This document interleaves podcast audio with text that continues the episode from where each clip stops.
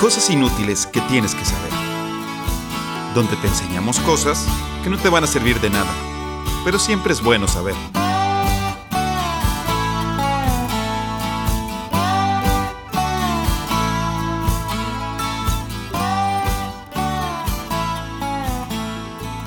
Hola, ¿qué tal? Bienvenidos. Sí, no están equivocados. Hay un capítulo nuevo de cosas inútiles que tienes que saber. Eh, estamos aquí un miércoles más. Estoy con mis hermanos, eh, aunque no iba a estar, pero aquí estoy. Mario Alberto. ¿Qué tal a todos y todas? Bienvenidos a una noche más de cosas inútiles que tienes que saber. Bienvenidos. Mauricio. ¿Qué tal, Luis Fernando? Hola, Alberto. Qué gusto estar con ustedes de nuevo y una disculpa a todos por habernos desaparecido por un tiempo. Pero aquí estamos de regreso. Ah, bueno, pues como ya saben, vamos a platicar de un tema. Ahora le toca a Mauricio, que va a ir primero, y luego Mario Alberto, y yo les voy a platicar unos random facts que de hecho ya había grabado porque íbamos a intentar una nueva dinámica. Así que, pero qué padre que puedo comentarlos con alguien y no yo solito. Sí, Luis Fernando iba a, a grabar sus random facts, los íbamos a poner así como que en off. A- Aún no sabíamos si íbamos a intentar interactuar con eso o no, pero Sí, teníamos una, una idea, pero no. Sí, está aquí con nosotros. Qué bueno porque de hecho Eh, interactué es de un que capítulo normal. interactué de que ah sí ¿Neta? sí no Javi, no Hablaste solo más de lo normal, dices. más de lo normal. Ok, bueno entonces les parece si empiezo con mi random fact. mm, dale. Vámonos. Ok. Imagínense que despiertan un miércoles en la mañana, trabajan como sobrecargo de una aerolínea, se preparan, abordan su avión, es un día normal en el trabajo, eh, salen de Estocolmo, hacen una parada en Copenhagen. De hecho, no iban a ir en ese vuelo porque pues, se equivocaron de persona, pero al final van ustedes porque nunca han estado en Dinamarca y querían ir. Y luego eh, el vuelo sale de Copenhagen con destino a Zagreb. Cuando llegan a los Ok. 30 mil pies de alturas, tripulación 10 mil pies. Bueno, 30 mil, o sea, eh, A lo que cuando decía el, el, eh, 30 mil pies, eh, que es altitud crucero, ¿no? Son 10, 10 kilómetros de, de distancia ah, de la Tierra.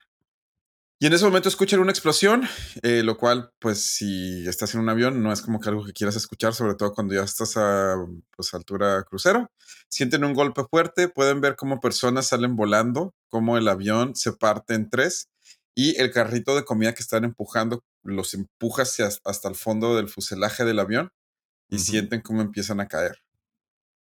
Ay, no. Y despiertan en un hospital 21 días después. ¿21 días?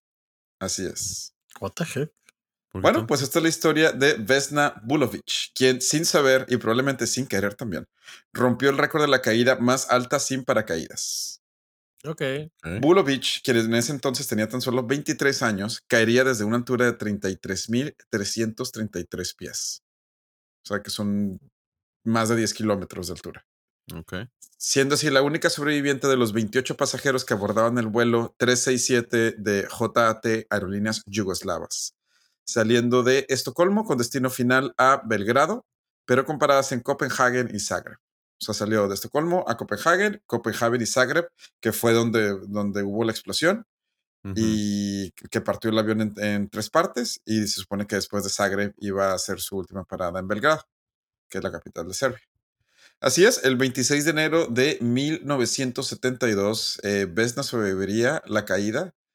Quedó atrapada en el fuselaje de atrás. El avión se partió en tres partes: en la cabina, en la parte del medio y en la parte de atrás. Y ella fue la única que, como que, haz de cuenta que terminó prensada entre el carrito y, y la parte mera atrás del avión. Eh, el- esta parte cayó sobre una como montaña de nieve, lo cual amortiguó la caída, pero, pero sufrió fracturas en todo el cuerpo, sufrió fracturas en el cráneo, costillas, las dos piernas y estuvo en coma por 21 días. De hecho, cuando se despertó no recordaba ni el accidente y dice que no se acordó tampoco de las dos semanas después de que se despertó en el hospital. Después de algunos años volvería a su vida normal, volvería a caminar y todo. Este, y pues sigue teniendo el récord de, de, la, de la persona con la caída más alta. Falleció a los 66 años, probablemente por un ataque al corazón. De hecho, dicen que desde los 23 años ya tenía problemas del corazón y que probablemente eso fue lo que la salvó, ¿Cómo? porque tenía hi- hipotensión Entonces, por tener hipotensión, como que se desmayó más rápido, lo cual hizo que su corazón no se acelerara de tal manera que explotara en la caída, algo así. No sé, no soy médico. Pero dicen que esos problemas del corazón le salvaron la vida a su entonces, aunque acabaron con ella a sus 66 años. Vesna, por las fechas, nació en Yugoslavia, pero de hecho se volvió una, una política muy fuerte a favor de la independencia serbia. Hecho, Se volvió como una, porque se volvió como que una figura medio este, de heroína en Serbia. Pero bueno, pues esta es la historia de Vesna Bulovic, quien probablemente rompió un récord que yo estoy casi seguro que nadie va a volver a tiempo, romper. Por favor, no lo intenten en casa. eh, o sea, se quedó en una parte del, del avión y cayó adentro de la parte del avión. Sí. O, o andaba así, igual. ¡ah! Cayó junto con la parte del avión. Según Ah, yo cayó sí, junto ¿verdad? con la parte del avión, sí. Ok, ok, ok. Digo, no cambia Pero- nada, solamente No, cae sigues cayendo. metal. sí, Ah, sí, me queda claro. Solo que. Y la No sé. encontró, la encontró de que un granjerito, así que estaba toda llena de sangre. Y estaba despierta cuando la encontraron, Órale. pero ella no se acuerda de nada. Y de hecho, nunca vamos a saber, no se sabe todavía, se han hecho muchas investigaciones de qué fue lo que hizo que explotara y no se sabe. Ok. Mm, Está chido. Así es, bueno, pues este es mi primer random fact del día. Mauricio. Claro. Y el día de hoy yo les traigo un tema que se llama El terror de la búsqueda del paso del noreste. Ay, Ok, vamos a ver. El paso del noreste viene siendo esta parte del Ártico que conecta el Océano Atlántico con el Pacífico. ¿De acuerdo? ok. La búsqueda del paso del noreste era una antigua aspiración británica. Para que Ah, no conozcan, el paso del noreste es esta zona del Ártico, por lo norte, Ah, donde conecta el Océano Atlántico con el Océano Pacífico. ¿De acuerdo? sí. O sea, arriba de Canadá. Cualquier Sí, paso que puedas tomar que te lleve de, pero sí, por arriba de Canadá, Groenlandia, todo eso. sí, básicamente sí. Pues sí. pues, Sí, sí, sí, sí, sí. Sí, pues, no, sí. o sea, la única forma de agarrar esos dos mares es arriba de Canadá. Sí. Sí, sí, sí, es eso. Sí, es, es la respuesta es sí. Eso fue lo que dijimos, sí. Ok, muy bien. Continuemos. Excelente. Ya lo tengo en mi mente. Ok. Me imagino que hay un capítulo que nos va a explicar eso, pero sí es cierto, o sea, va a estar bien intenso ese. es que- ah, ojalá. Ojalá, ojalá pueda hablar de una eso. vez más. Es que mi mente se empezó a andar. Sorry, bye. Ok, no hay problema. Bueno, para llevar a cabo esa hazaña se consideraron nada más y nada menos que 129 hombres. Realmente eran 134, solo que 5 fueron excluidos justo antes de embarcar. Y estaban liderados por el experimentadísimo capitán. Sí, no, sí. de hecho, sí, de hecho, sí. Sí, en ese sí. momento debían de haber sido como que, ay, no, yo, pero yo sí quería ir, pero. Ay. Tengo muchas ganas de ir a congelarme. Oye. Estos hombres estaban liderados nada más nada menos por el experimentadísimo capitán John Franklin. Ay, no. y los comandantes Francis Crozier al comando del HMS Terror y James Fitzjames ver, ¿cómo, al frente del? HSM Erebus. ¿Te imaginas? O sea, que, oye, sí, me quiero meter. Claro, claro, está, ya está nuestro barco, eh, terror. El terror. Ah, ok. Franklin, con tres viajes previos al Ártico, en la ansiada búsqueda de esta ruta, había experimentado ya una tragedia en su primera expedición. Esto fue en 1818, en el cual, no poca cosa, su expedición quedó atrapada en el Ártico de 1818 al 1822. Solamente nueve de los 20 participantes sobrevivieron, algunos recurriendo a medidas extremas como alimentarse de los cuerpos de sus compañeros fallecidos. Ay, no. Franklin, de hecho, tuvo que no, ya engullir. cuando metes el comerte, gente, ya sabes que las cosas se ponen bien intensas. Se pone mejor. Franklin en esa ocasión, de hecho, tuvo que este, comerse la funda de su escopeta, su cinturón. ¿La qué? La funda de su escopeta. Se comió la funda de su escopeta. De Sí, cuero, claro. me imagino. Sí, claro. Sí, sí. Su cinturón también, su No, pantalón acá de, de madera, cuero e incluso sus zapatos. De hecho, de regreso en Inglaterra, comenzaron a conocerle mejor como el hombre que se comió sus botas. Manches. Pese a su fracaso, tres años más tarde volvió a liderar una expedición al Ártico, que nuevamente fracasó y regresó sin encontrar el famoso paso. La Marina. Y Sir John Burrow, segundo secretario del almirantazgo y defensor de los viajes británicos al Ártico, tenían severas duras, dudas sobre la capacidad de Franklin y consideraron a otros cinco navegantes antes que él para liderar la nueva expedición. Sin embargo, Franklin fue finalmente designado para dirigir lo que sería conocida como la expedición de Franklin. Ajá, qué creativos. Sí, La expedición de Franklin hacia el Ártico. se pone interesante. En 1845, dos de las principales embarcaciones de la Marina Real Británica se aventuraron al mar con el ansiado objetivo de encontrar el paso del noreste, lo que sería una vía mucho más corta entre Europa y Asia. El 19 de mayo, ambas naves... Ah, ok. Ajá, esa era la intención. Ya tiene sentido. No, no era nada más por la anécdota. Sí, o sea, sí, ajá, Ah, no, sí, no, no, no, un fin, un fin comercial. Sí, o sea, la, la meta de hecho era descubrir una ruta que ofreciera a los navegantes un camino más directo, evitando el trayecto alrededor del Cabo de Hornos, que está en el extremo sur de Sudamérica, entre Argentina y Chile, y Mm, este del Cabo de Buena Esperanza, que está al sur de África. Para evitar esto, Sí, que pues sí. teníamos el Ártico. Ojalá alguien hubiera puesto unos canales ahí en algún momento. Panamá patrocina. En resumen, se lanzaron en la búsqueda de una ruta más eficaz para cruzar el planeta. Muy pocas son las certezas que rodean las leyendas que envuelven este misterioso viaje a bordo del Erebus y del terror, más allá de la inquietante premonición que sugiere el nombre del segundo barco, un verdadero terror. sí, no manches. El contacto con, andas- con- con ambas embarcaciones se perdió rápidamente y durante más de un siglo, las historias transmitidas por los Inuit, que son los habitantes de esa región, fueron Sí. la pista más sólida para desentrañar el destino de Franklin y sus 128 oficiales. Estos relatos, aunque controvertidos, coinciden en la idea de que ambos barcos quedaron varados en el estrecho de Victoria, cerca de la isla del Rey Guillermo, en la región más gélida de Canadá. Actualmente este lugar, para que se den una idea, la temperatura más alta registrada es de menos 10 grados centígrados. Más alta. Más La más alta, sí, es lo más caluroso que hay. Incluso en plena luz del sol, ¿eh? Las teorías que intentan explicar el destino de, cien- de estos 129 hombres a bordo del Airbus y el Terror son muy diversas. Algunas sugieren que todos los miembros de la expedición oficialmente declarados muertos por el gobierno del Reino Unido en marzo de 1854, nueve años después de su partida, sucumbieron al hambre y a diversas enfermedades como el escorbuto, la tuberculosis, la deficiencia de zinc, la neumonía o la No enfermedad de Addison debido a las condiciones inhumanas que enfrentaron en esta región. Pues sí, o sea, es que no manches de todas las regiones a las que te puedes ir. Sin embargo, todo indica que los eventos fueron mucho más extremos y que con el tiempo los navegantes tuvieron que recurrir también al canibalismo, similar a lo que había pasado con la expedición de Franklin en 1819.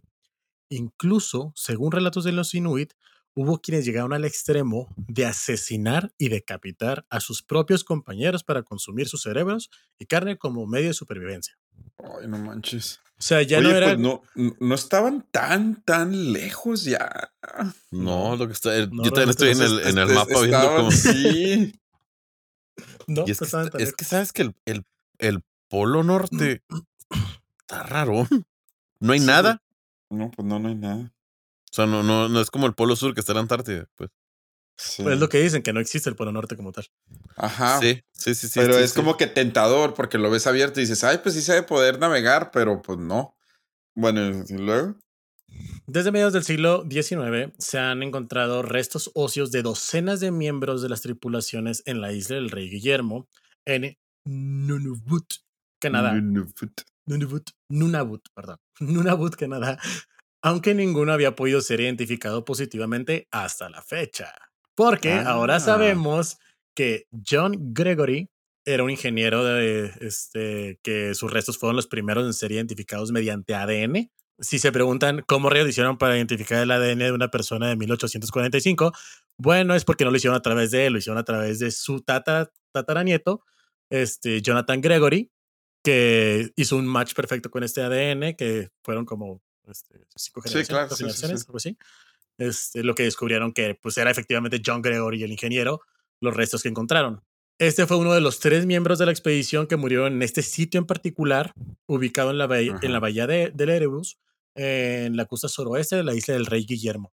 La última vez que los barcos fueron avistados por un equipo europeo fue en agosto de 1845, el mismo año en el que partieron, cuando Ajá. dos balleneros, el Príncipe Gales y el Enterprise, los divisaron. Uno de los principales desafíos que enfrentaron estas embarcaciones, o sea, las que naufragaron, el Sí. Erebus y el Terror, No terror. fue la falta de la provisión de alimentos y agua. ¿Qué fue lo que pasó? Antes de zarpar, el gobierno encargó a un proveedor la producción apresurada de alrededor de 8.000 latas de conservas.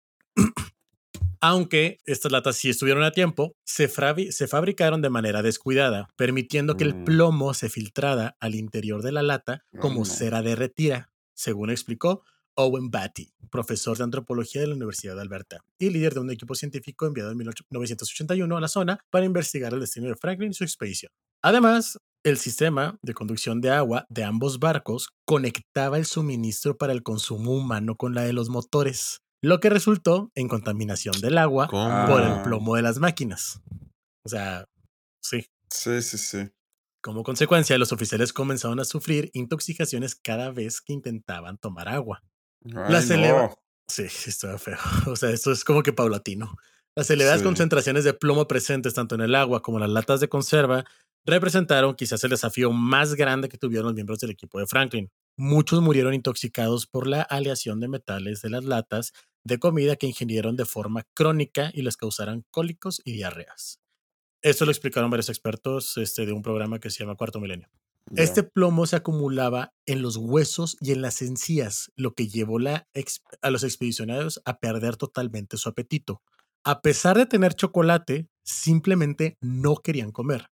De hecho, por, ¿Por? el por la la por la intoxicación. Sí. Ajá. De hecho, varios de los cuerpos, según esto, yacían junto a las latas de comida intactas, aunque los exámenes médicos revelaron que habían muerto de inanición. Una periodista incluso afirmó que estas personas preferían morir de hambre antes que sufrir del dolor de comer alimentos envenenados. Ya, pues sí. Órale. Sí, o sea, o sea, tenían hambre. Bueno, algunos de ellos a lo mejor tenían hambre, pero como habían visto a sus compañeros morir o intoxicarse, pues dijeron, pues es que eso ya no es comida. Ay, qué desesperación. Oye, y me imagino que el, el barco se estancó así en la nieve o qué? Mm, sí, sí, sí, Sí, De hecho, o sea, sí. glaciares, los glaciares no tenían, o sea, en ese entonces no tenían rompeglaciares, o sea, que son barcos que pueden romper incluso, o sea, Sí, sí, pequeños sí, sí, sí. cúmulos de nieve, pero pues, sí, o sea, encallaron básicamente, naufragaron. De hecho, estuvo mucho tiempo, o sea, duraron más de lo esperado porque durante como un año estuvieron rompiendo hielo para tratar de llegar a la isla. Porque sea, Ah. Ya habían tenido problemas desde que llegaron a la isla. Y de hecho se tuvieron que regresar. Haz de cuenta que al principio intentaron ir por el norte y luego ahí casi encallan y regresan y ahí es cuando terminan en la isla. Estas personas incluso se dice que recurrieron a comer líquenes. Los líquenes son como estos hongos, o sea, bueno, combinación de hongos con algas que se Mm. forman este, en, en los barcos y todo eso, Ah, sí. que llegaron incluso a comer eso, lo que les provo- pro- provocaba terribles diarreas y hasta tuvieron que quemar barcos para sobrevivir. La quema de barcos. ¿Barcos? ¿Para qué? Sí, los barcos, sus barcos los empezaron a quemar para tener calor. Ya Pues sí, estaban naufragados. Ajá. Necesitaban fuego, te necesitaban Mm. madera. Sí, no, no, hay sí. mucha madera en el Ártico, pero tienes un barco, de ahí lo sacaron. A raíz de esta situación, uno de ellos, según relató el periodista, la, la periodista Carmen Porter, dio el paso y comenzó a asesinar a sus compañeros para luego consumir su carne. A pesar de que las teorías canibalistas fueron inicialmente negadas por el gobierno británico y figuras destacadas como el escritor Charles Dickens, al final tuvieron que rendirse ante la clara evidencia de que efectivamente había habido asesinatos por el canibalismo. Asesinatos por canibalismo. O sea, ni Sí. siquiera hay que comerse a los muertos. Es que ya Sí, eran eh, güeyes. Matar para comer. Es que lo que este, es- ya cambia totalmente la historia porque ah, hasta cierto punto uno podría decir, bueno, Sí. ajá, supervivencia. Sí. Ok. No lo juzgo, no, yo no soy juez. yo soy nada por Estoy lejos de ser cualquier cosa que pueda juzgar. Que hacer una, un pa- una pausa rápido nada más para aquellos que tienen la duda, como la tenía mi hermano Manuel Alberto, de cómo estamos hablando de madera, si son barcos. ¿Por qué me estás máquinas. quemando, güey? Yo no te estoy quemando, güey. Sí, Es No nomás porque puede quemando. haber gente que también le tenga la pues, duda así como tú es una duda razonable. Está bien, no pasa nada. ¿Puedo continuar? no me simpatizas. Ok. Este, los barcos, aun cuando tenían máquinas, y sí, todos imaginamos el barco de metal, pero no, también tienen madera. O sea, los barcos sí tienen madera y tienen máquinas y todo. O sea, era 1985. y- 1895. 1800, perdón, sí, 95 y efectivamente 45. 1845 y efectivamente sí tenían mucha madera los barcos que podían quemar. ¿ok? Continuando, dos años después de que Franklin y su equipo marcharan al Ártico, la esposa del capitán Franklin, Lady Jane Franklin, promovió varias iniciativas para que el, alta- el almirantazgo pusiese en marcha nuevas expediciones para encontrar al equipo perdido. Apoyados No. por el Parlamento británico, los primeros viajes de rescate se realizaron en la primavera de 1848, aunque no lograron encontrar nada, de hecho. Dos años más tarde, sí lograron encontrar las tumbas de John Torrington, John Hartnell y William Brain, cuyos cuerpos estaban especialmente bien conser- conservados. De hecho, uno de esos cuerpos estaba tan bien conservado que es el que inspiró la famosa canción de The Frozen Man. Es una canción de James Taylor. Después búsquenla, está simpático. Qué raro de ser, porque los primeros que se murieron debe haber sido como que, ay, pobrecitos. O sea, bueno, pues no sobrevivieron como nosotros. Pero en realidad son como que los que tal vez vivieron lo mejor Sí, de todo el viaje. O sea, De hecho, sí. En 1854, cuatro años después del descubrimiento de los tres ca- cadáveres, según relata National Geographic, el médico explorador John Rae, John Rae, quien había participado en el primer viaje de rescate en 1848, regresó a la zona y encontró los restos de varios hombres, incluyendo el capitán Crozier. Según información de los Inuit, poco antes habían visto a un grupo de 40 hombres arrastrando un bote. Sí, decía que eran cuatro- 40 hombres blancos, de hecho, arrastrando un bote. Este, hacia el río Back, donde había un pequeño puesto comercial y esperaban contactar con alguien. Estos hombres, extremadamente demacrados y casi sin dientes, según lo narrado, se vieron orillados al canibalismo y sobrevivían comiéndose a los fallecidos o, como lo evidenciaban, el contenido de varias ollas. Eso sí no lo entendí bien, supongo que las ollas era donde cocinaban a las personas, pero la verdad no, sí. no tengo idea. o Sí, sea, yo creo que más bien es eso, ¿no? sí, yo también quiero pensar eso. ¿Cuántos, ¿Cuántas personas dijiste que iban? 40. Hijo, pues no eran muchos. Pues sí, de hecho, de 129 que partieron. Además, otros relatos hablaban sobre la existencia de una criatura sobrehumana con grandes garras, colmillos y un tamaño sobrenatural que acabó con muchos de los expedicionarios, incluyendo al teniente Graham Gore, uno de los hombres más fuertes del Erebus. ¿Es un oso o qué? No tengo idea, pero esto es lo que han utilizado varios novelistas y escritores para hacer las historias de terror acerca del Erebus y el terror. Ah, quién? ok, ok. El barco. Dos barcos, o sea, de, la de esta expedición le dan un toque de terror real este, con esta criatura como si fuera el campus. Mm, Cinco años después, en abril de 1859, otro equipo descubrió un documento sobre un montículo de piedras firmado por Crozier y Fitzjames, ay, que ay. contenía varios mensajes reveladores. Uno de ellos, fechado del 25 de abril de 1848, que No, me imaginé que. Reveladores. Mario Mayela, el, el corazoncito. El capitán Franklin se besaba con el maquinista. Sí, corazoncito y unas lagrimitas. Estos documentos informaban que el capitán Franklin había fallecido el 11 de junio del año anterior, o sea, 1847, y que quedaban 105 hombres vivos. Estos manches. habían abandonado ya el Erebus y el terror tres días antes y marchaban a pie hacia el río Back, bajo la dirección de Crozier, en un mensaje que casi parecía un epitafio. Ay, no. Un año antes habían escrito el primer mensaje firmado por Franklin que indicaba que la situación estaba bajo control con un simple todo bien. Uh, Dos semanas ¿Cómo, más tarde, sí, o Perdón. sea, que había otra carta, o sea, un año antes habían escrito el primer mensaje que se había encontrado, firmado Ah, por. Franklin, que indicaba que la situación estaba bajo super control, con un simple todo está bien. Todo bien. Nunca se reveló realmente la ubicación de dónde se encontraba el cuerpo de Franklin ni dónde, se, dónde fue que falleció. Cuentan que han perdido muchos más hombres dentro de estos mismos documentos, pero que están intentando encontrar una salida. El cuerpo de Franklin hasta la fecha no ha sido encontrado. Wow. órale.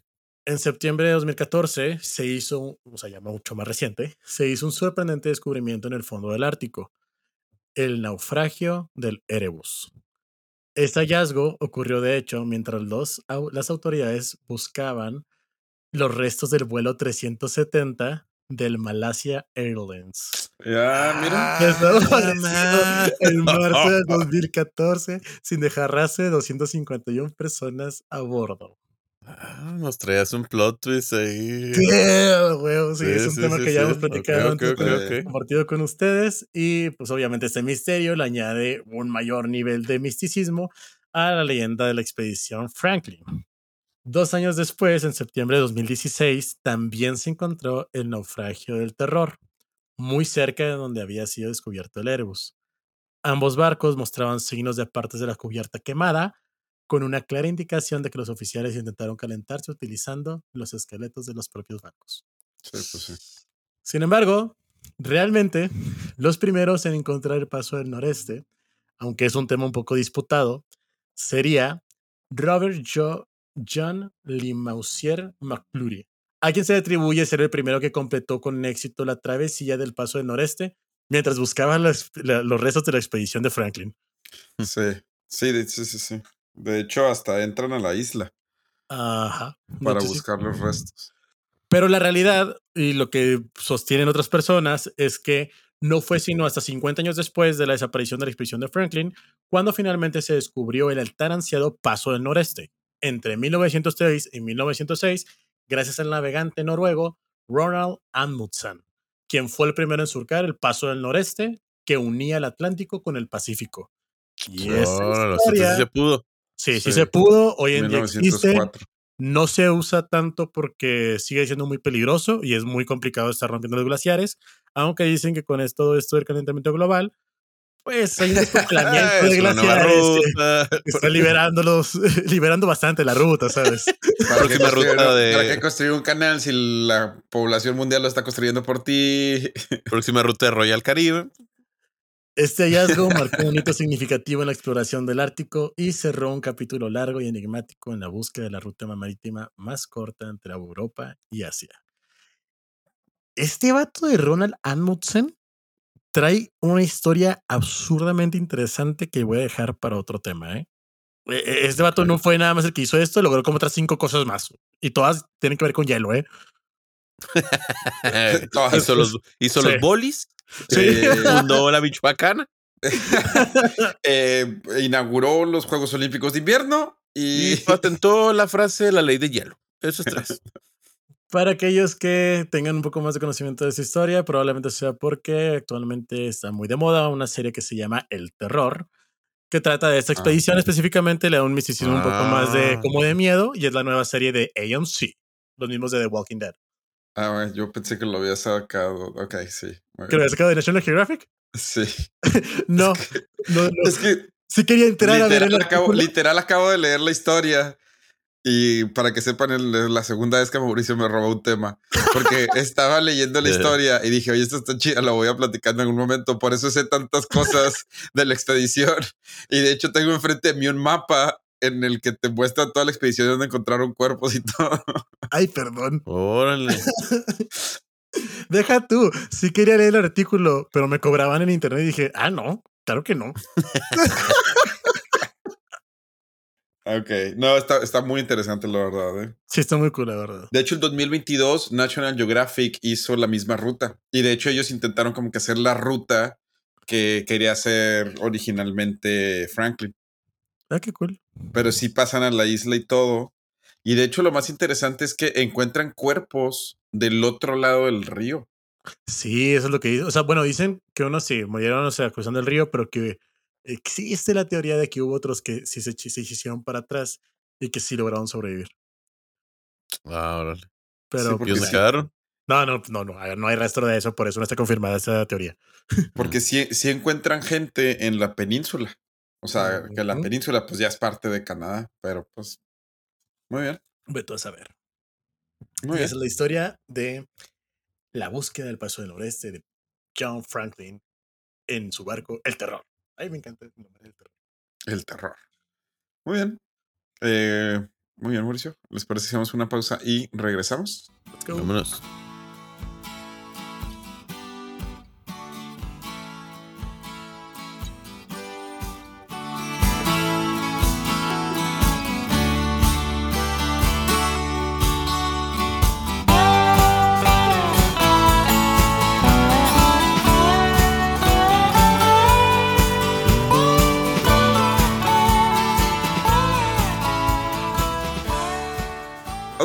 Después de que Mauricio me robó una vez más otra historia basada en un barquito inglés, este, ¿les parece si pasamos a mi segundo random fact? Ua. Ok. Em, les platico que después de 86 años se redescubrió, este, este random fact está bien bonito. Después de 86 años se redescubrió una especie que se creía extinta, de un topo ciego. Eh, es- Ah, sí, esta es la foto. Esta especie de topo ciego se le conoce como el nadador de arena y se creía extinto desde 1937, cuando fue la última vez que se vio un miembro de la especie. El topo, como su nombre lo dice, está ciego y depende completamente de las vibraciones de la Tierra para saber su ubicación. Es bastante rápido excavando, lo que hace que parezca como si está nadando en las, en las dunas de, de arena en Australia.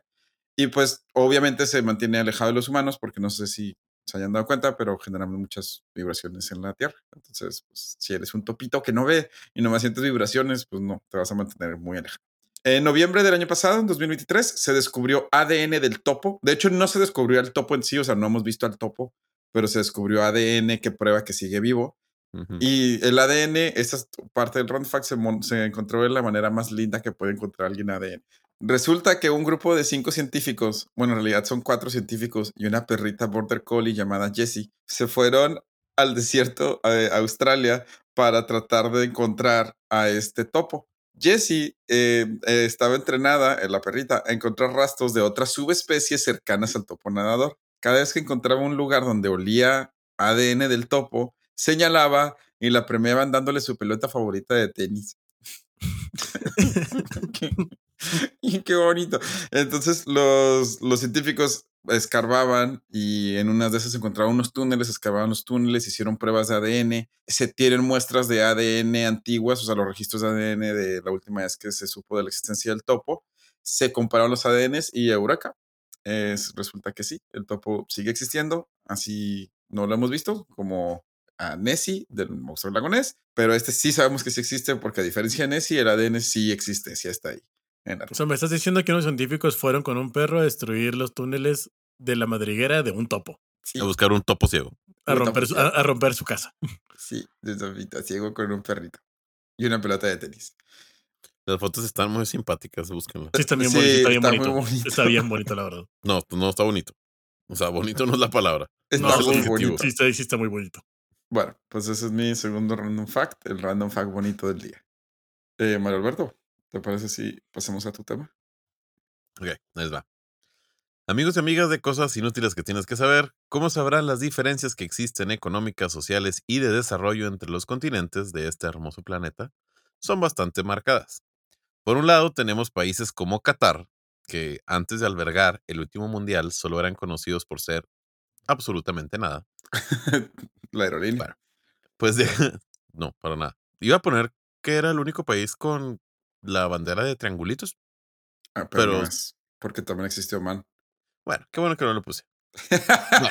Pues déjeme le chismeo que sí tiene algo interesante ese Qatar. Y es que tiene un chingo de dinero. Y cuando me refiero a mucho dinero, me refiero a que su Producto Interno Bruto per cápita es cinco veces más grande que nuestro bello maciosari enemigo. Perdón, de hecho, el, el país es Bahrein. Oman tiene otra bandera, pero Bahrein también tiene triangulitos. Me Bueno. quedé pensando, no es Oman, es Bahrein. Pues Qatar, con C de casa o con Q de queso, usted elija cuál quiere usar, está a tan solo 1500 kilómetros en línea recta de Somalia. Ah, Para que se den una idea, si es que son como nosotros, que eso de las distancias no se les da mucho, es una línea entre la Sudimux y la heroica Ciudad Juárez. Ouch. ¿Qué tiene esto de interesante? Se estará preguntando. Dijo nadie. Bueno, pues les comento que Qatar ocupa el quinto puesto de los países con el mejor Producto Interno Bruto per cápita. ajá. Y Somalia, Es El- el peor, yo creo. centuagésimo octavo quinto, 185. Centagésimo. No, centésimo octagésimo quinto. centésimo ese. En otras palabras, es 86 veces más ricos Qatar que Somalia. Y solo lo dividen los- 1500 kilómetros. Yo sé, estarán diciendo, "Ay, nosotros somos vecinos de Estados Unidos y tampoco somos como que, ay, nos vaya muy bien, ¿verdad? Ajá. Mande. Ciudad de México y Juárez están a 1500 kilómetros. Lineales sí. Sí, lineales sí. Estoy de acuerdo. Son Sí, 1811. lineales, sí. Lo investigué. Yo sé que se estarán diciendo, ay, ay, nosotros somos vecinos de Estados Unidos y no es como que seamos los más ricos. Pero, ahí les va. Estados Unidos solo es 3.5 veces más ricos que nosotros. No Ok. 85 veces. No, 85. De hecho, no se puede 85. Sí.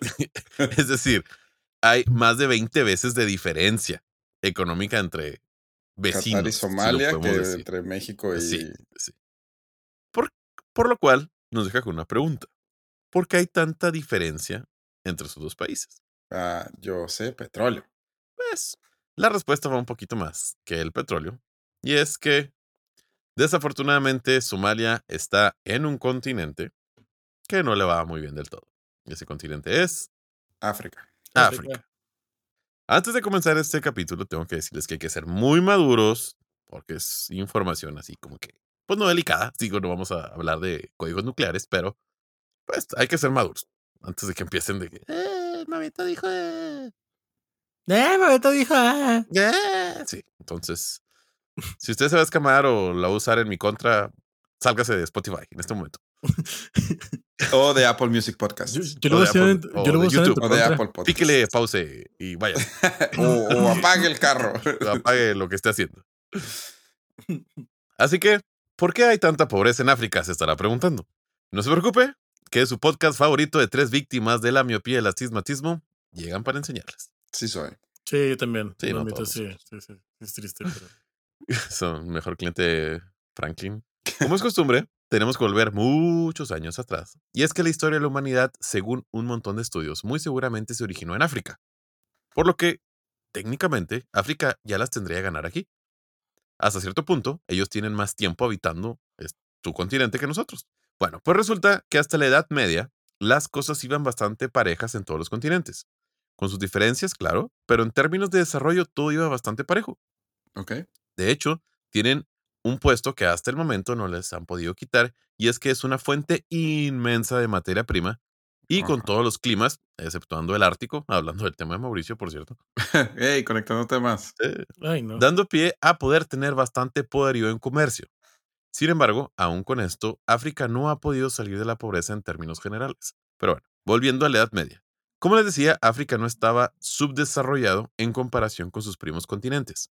Que también era la Edad Media y pues no era así como que, uff, qué desarrollo, Dios mío. Claro, vida". sí, sí, sí. O sea, Pero no estaba tan diferente. África albergaba civilizaciones con grandes avances en matemáticas como los egipcios y en metalurgia. Otro punto importante en la Edad Media era que para que Europa pudiera comerciar con, para que Europa pudiera comerciar con Asia, tenía que rodear África, sí. que no es nada chico. Nope. Por lo que las escalas que sí, pero no. No, no, bastante grande. Por lo que las escalas en puertos africanos eran bastante frecuentes. Los barcos llegaban a las costas, comerciaban y seguían su ruta para Asia. O sea, otro punto para África. Era una ruta obligada en el comercio entre Europa y Asia. Que había mucho comercio. Exacto. Bueno, pues pónganle otro disco a la prensa porque ya viene lo interesante, a mis amigos del gym. Todo se fue en picada, con cierto descubrimiento que hizo un tal Colón en tres carabelas. Mm, Ok. Así es, el descubrimiento de América trajo el inicio del fin en la carrera productiva del continente africano. interesante. Comenzando con una Europa deseosa de explotar las tierras de América entre los siglos XVI y XIX, estos se toparon con un pequeño problemita.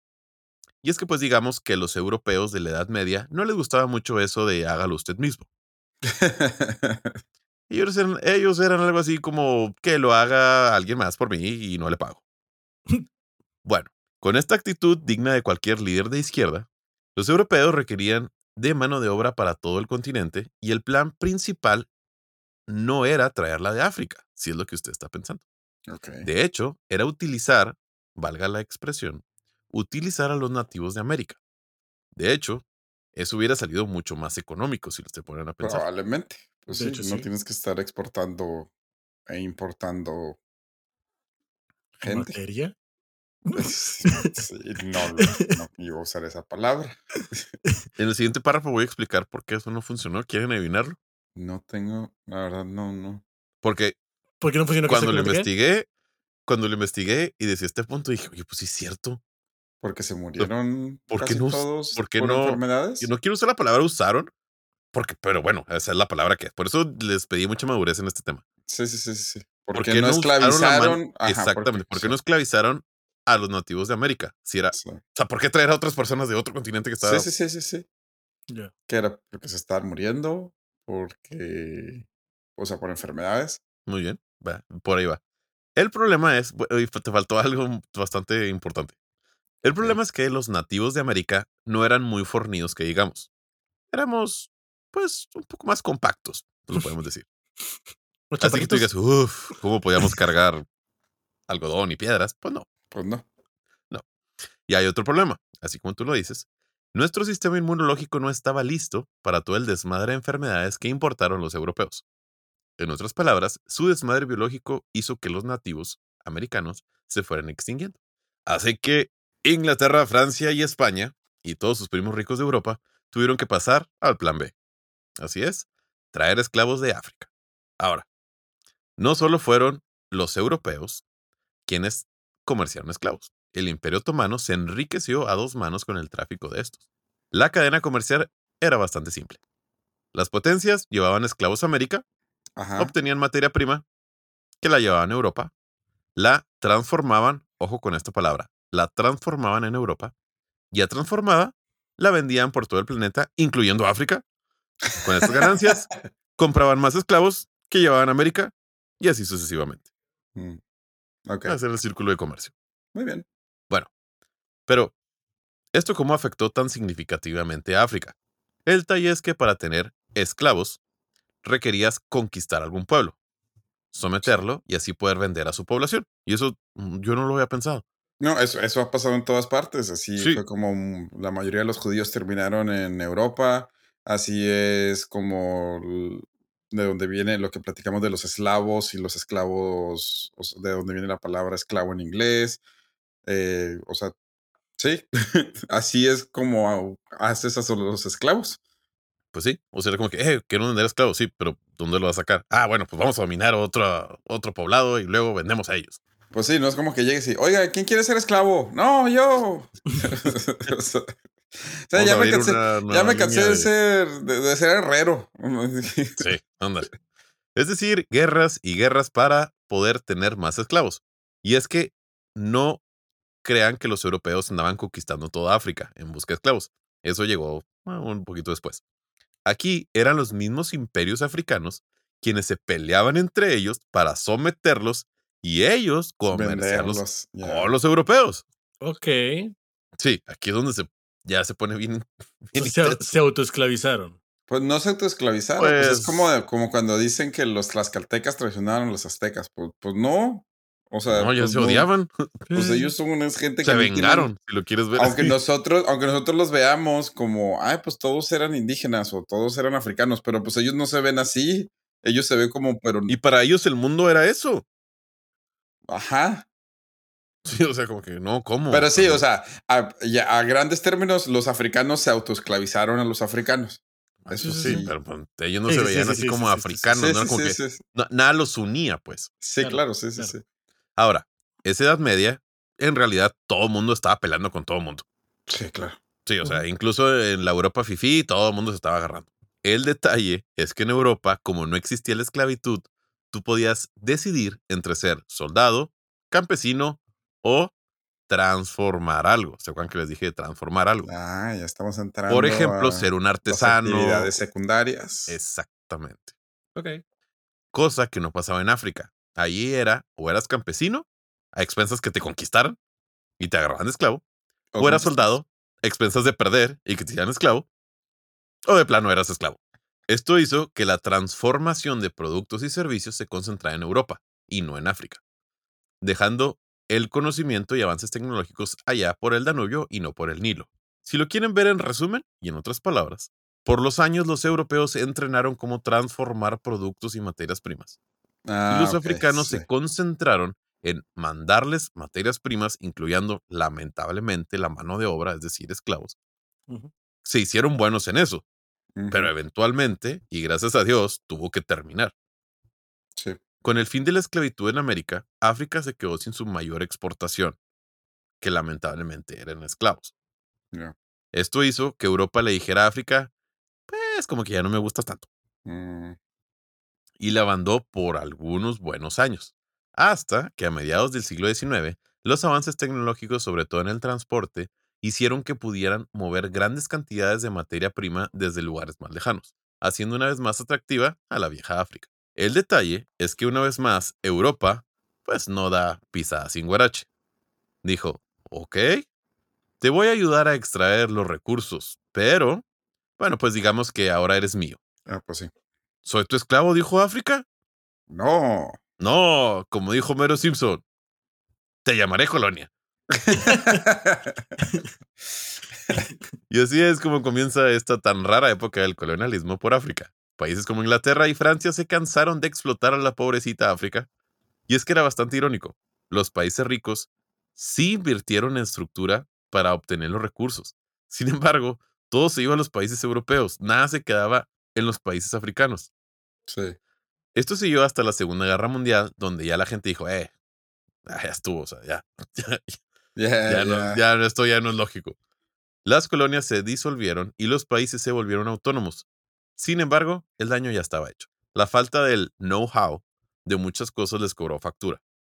Se volvió muy complicado poder competir contra los países que les llevaban cientos de años en avances tecnológicos. Sí. Eso solo dejó pobreza y falta de educación, creando el tablero perfecto para que ciertos grupos tomaran el poder sobre los otros, y así es como llegan las dictaduras y los gobiernos de facto a África. Estos tuvieron un modus operandi bastante simple. Dominar un país para después explotar una vez más con los La gente. Pero pues así como lo dice la frase, eso es otra historia y lo dejaré para otro capítulo. Oye, ahorita que estamos hablando de la esclavitud, nos gusta pensar que la esclavitud como que se, se abolió hace mucho, ¿verdad? Sí. No, Hombre. No sé. Sí, sabes que Brasil abolió en 1888. O sea, por 12 años y entraba al siglo XX. Brasil se quedó así como que, ay, esclavitud, no sé qué es eso. No, yo creo que, creo que todavía... Ah, no, no, Mm. sí, sí, sí, existe lo que le llaman esclavitud moderna. Sí. No, no, deja tú esa. No, no, no. O sea, hay países que hay esclavitud. Ah. Oye, pues sí, está interesante lo de la especialización en eh, el, pues el, el trading de cosas. Que en ese entonces, pues, los esclavos eran cosas. Así se veían, Pues sí. con, con toda la humanidad que eso se pueda decir. No, y, y hay otra cosa, lo que, lo que siempre has mencionado tú, la barrera eh, geográfica Del entre. África y Europa. O sea, que existe el, el desierto ese. Sí, el desierto más grande del mundo. Que te- Sí. Es el Sahara, ¿verdad? sí. O sea, el, el Sahara sí tapa lo- la, la región fructífera de África. De hecho, hay un, hay un término mm, eh, muy, así como por ejemplo en, en- que en, en- en el continente americano que se usa Angloamérica, ¿no? Para separar a Angloamérica de- del resto de- del continente. En, en África existe uno que es África subsahariana, Mm, porque la África del Norte, la África mediterránea, es una África un poquito más desarrollada, es, culturalmente es muy diferente porque es una África árabe, los países no están tan, tan mal desarrollados como los del sur, y existe es- este término de África subsahariana, o sea, de abajo del Sahara, que son donde están los países más pobres. O sea, la de arriba sería que Marruecos, Egipto. Marruecos, Argelia, Túnez, eh, Egipto. Sí, sí, sí, sí, es, sí es todo un tema. Libia, sí. Ah, pues qué interesante. Y bueno, ese fue mi, mi tema del día de hoy. Nice. Sí, lo de, sí tienes razón que llegó un momento, bueno, ¿y por qué? ¿Por qué tuvieron que importar gente? O sea, Sí, sí, o sea, sí, aquí estaba lleno. Sí, ya, sí, ya aquí había gente. Sí, a mí me llama un poquito más la atención. África tenía más recursos, más terreno, más gente desde hace más tiempo. O sea, porque ellos no conquistaron Europa. Hay un- hablamos un poquito en uno de los capítulos que vino Mike sobre eh, el Ah, sí, Este tipo- armas, eh, religión sí, ar- arma- armas, gérmenes, gérmenes de acero. Sí. Y una de las cosas que hizo que, que Europa ya se fueran tan, tan. Europa, Asia y Medio Oriente fueran Prolíferos. tan fructíferos, prolíferos, fue eso, que, que estaban juntos. Estaban. Podías. Ah, ok. Por O sea, la ruta de la seda y, O sea, descubrieron la pólvora en China y, llega. lle- y llegó a Europa caminando. Y que eso también tiene que ver con lo de Literal. gérmenes. Hay una fiebre en China, pues los comerciantes la van a traer a Europa. Entonces ya Es lo- todos están, ya todos tenemos los anticuerpos para, es como lo que dicen de que cualquier persona del mundo moderno que tenga ascendencia europea, tenemos un gen que va en contra de la peste negra. O sea, y ya, y por eso hubo una segunda peste negra cuando los europeos llegaron al continente americano. Pero no les dio a los europeos porque los europeos ya tenían la inmunidad. La inmunidad, sí. Pero lo que le pasa al África subsahariana, pues es eso, la, la, la, la, la barrera geográfica del, del Sahara. Pero sí es cierto, está interesante y nunca me había puesto a pensar en cuáles fueron los puertos más prolíferos de, de la ruta de, del Cabo de Hornos. Ujú.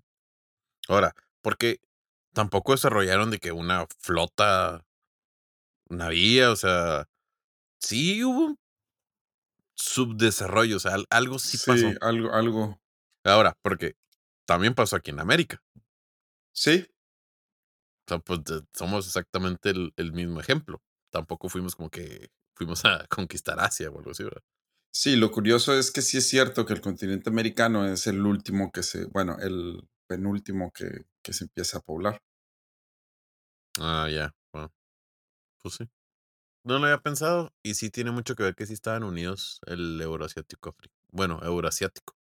El euroasiático y esa parte de África, ¿no? O sea, Sí, llegaban las que- caravanas, dices tú. sí, sí, sí, claro. No, y hubo un tiempo que Mesopotamia, todo lo que es Arabia Saudita, que ahorita es un desierto, hubo un tiempo que no era un desierto. Y por Mm. eso, pues sí. Bueno, pues eh, ¿les parece si vamos a una pausa y regresamos con mi último random fact? Va, va.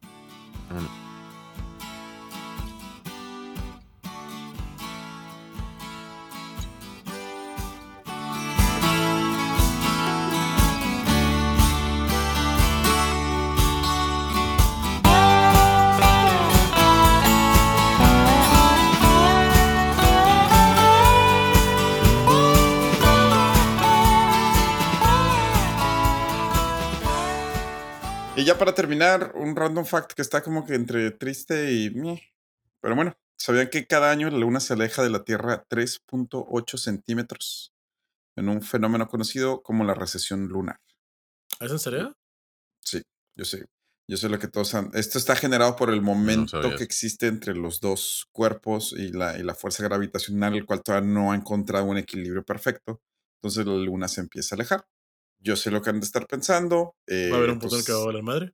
Ajá. em, no, de hecho se estima que en 50 mil millones de años ambos astros van a encontrar un equilibrio y lo que va a pasar es que la luna solo se va a poder ver de un lado de la Tierra. O sea, la luna se va a quedar, la luna y la Tierra se van a quedar viendo así, en un mismo lado nada más. Lo que significa que 50 lamentablemente probablemente de nada de esto ocurra porque en, en 5 mil millones de años el Sol va a crecer tanto que o va a destruir la Tierra o va a cambiar las fuerzas gravitacionales entre la Tierra y la Luna. Entonces, así que No, no pues, se preocupen. Perfecto. Entonces yo creo que Sí, ya, voy a la cancelar Luna mi suscripción no- a Netflix porque Sí, ya. este.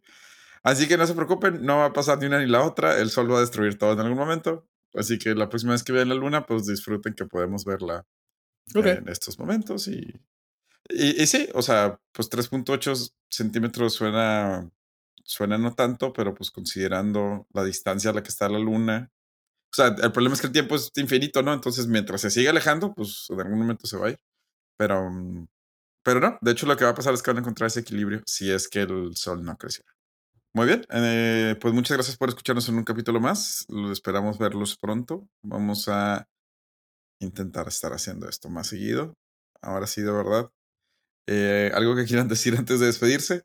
Nada más, nos vemos el próximo miércoles. Muchas gracias, gente. Nos estamos viendo. Hasta la próxima.